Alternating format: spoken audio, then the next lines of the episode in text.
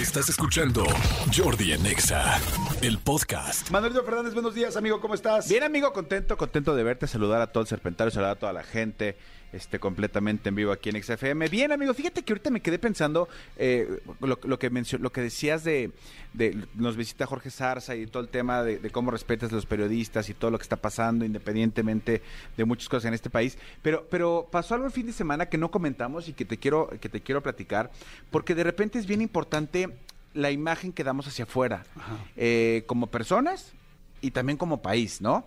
Eh, el fin de semana fue el, el Gran Premio de Arabia Saudita, eh, ya no pudimos platicar, Checo Pérez ganó pole position. Sí, oye, este, increíble. el el hecho histórico, ahí falló un, un- un tema de, de- de cálculo, de estrategia del, del equipo y total Checo acabó en cuarto lugar. Iba, iba en primer lugar, iba muy bien. Un tema ahí de llantas, va... X, acabó en cuarto, ahorita no me voy a meter en eso porque ya todo el mundo, o la mayoría de la gente sabe en qué lugar quedó Checo. Pero lo que, lo que no platicamos es que justamente el día de la primera sesión de entrenamientos libres, Ajá. tú sabes que todo el fin de semana se llevan entrenamientos y luego empiezan las calificaciones, la Q1, la 2 y la 3. El primer día de, entrenamientos libres cayó un misil a- a- relativamente cerca de donde estaba el, el Gran Premio de, de donde se iba a celebrar el Gran Premio de, de Arabia Saudita. ¿Cómo crees? Sí, sí, sí. Arabia Saudita tiene eh, pleito de hace muchos años con, con Yemen Ajá. y entonces eh, cayó un misil. Ok. ¿A qué voy con esto? Eh, primero pensaron si era seguro o no era seguro. Sí, bombardearon una, eh, las instalaciones de un lugar que se llama Aramco, que es uno de los patrocinadores de la Fórmula 1. De hecho, desde el autódromo se alcanzaba a ver este, la- el banco de humo, tal. Eh, hubo muchas eh, indicaciones. Tot- Total, al final del día se decidió que todo iba a estar seguro y que, iba, y que íbamos a estar bien. Y que iba a estar bien los, los, los pilotos.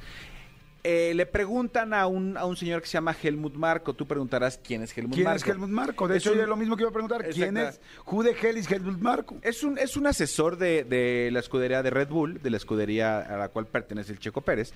Y entonces, claro, en unas entrevistas que le hicieron a él, como le hicieron a todos, a muchos asesores, a muchas personas, como de, güey, ¿cómo están? ¿Quieren correr? ¿No quieren correr? Por Sí, todo ¿qué esto que está pasando, ¿qué opinan? Tal.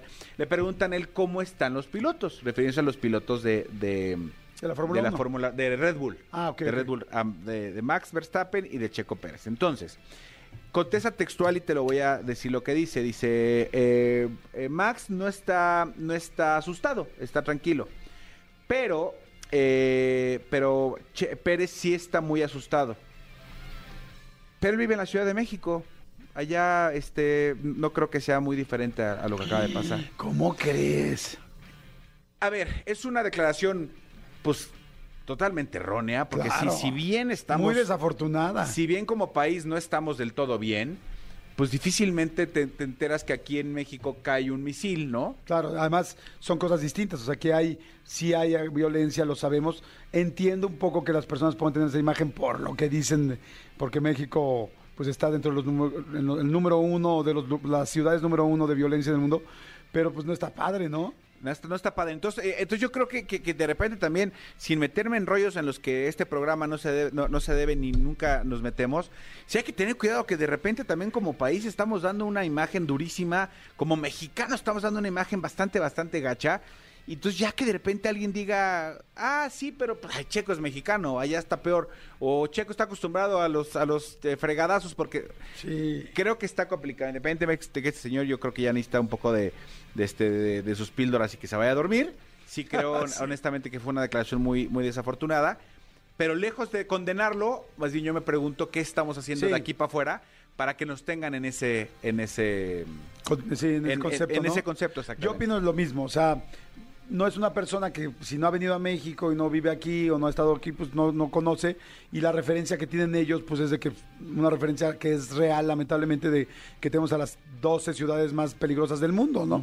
O sea, eh, efectivamente, pues es lo que ven los medios, ¿no? Él no tiene otro contacto. No está padre el comentario porque nos ofende a nosotros, pero la verdad es que lo entiendo, ¿no? Sí. Pues dices, si un cuate no ha venido, no conoce y lo único que sabe son las noticias y cree que es así, pues pensaría que quizá también aquí caen misiles, ¿no? Y pues, eh, y digo, no caen misiles de una, pero pues sí hay agresiones y violencia muy fuerte de otra, ¿no? Ya viste ayer lo de lo del este aeropuerto que mencionamos. Que dicen que fueron tres espectaculares. Sí, ¿no? que se cayeron cosas y que afortunadamente parece que no fue una balacera lo que pasó ayer en el aeropuerto de la ciudad de Cancún, pero pues todo el mundo salió corriendo y asustándose, porque lamentablemente sí vivimos en un país donde en cualquier momento puede pasar algo así. Y esa es muy mala imagen internacionalmente hablando. De Exactamente. Lo que pasa en un aeropuerto como Cancún, que está lleno de, de europeos y de, y de norteamericanos. Sí, completamente. Pues bueno, este, mira, qué bueno lo de la pole position. Exactamente. Qué bueno que están bien. Exactamente, pero pues qué, qué, qué, qué- qué feo que nos vean así. Sí, exactamente. Ay, ¿Cómo qué feos modos. Ay, no, qué mal, ¿eh? No, no, no está. Eso, eso no. No. No, no. Escúchanos en vivo de lunes a viernes a las 10 de la mañana en Exa FM 104.9.